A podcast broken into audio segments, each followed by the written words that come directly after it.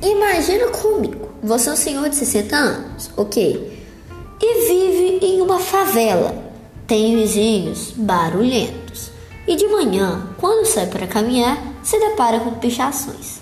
Pois é, esse é o caso de Jander, um senhor de 60 anos que, além de morar nessas condições, ele é autista. Olá, meu nome é Rafael, tudo bem com você? hoje eu vou apresentar juntamente com meus colegas um podcast que será uma entrevista ao nosso próprio amigo Jander. Fiquem comigo, galera!